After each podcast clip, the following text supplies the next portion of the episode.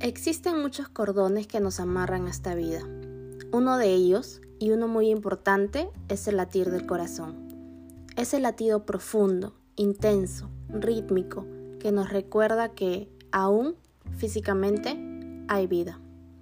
Y cuando empezamos a escuchar y sentir ese latido, si oímos atentamente, podremos sentir las esperanzas y deseos. Aunque se encuentren lejos, están vivos. No dejemos que mueran. Escuchemos ese corazón tan bonito que nos grita, estamos vivos, no vamos a morir en el intento. Bienvenidos a Cómo no morir en el intento. Se ve oscuro, pero prometo darte luz. Yo soy Ariel y te mostraré que no estás solo, estamos juntos en esto.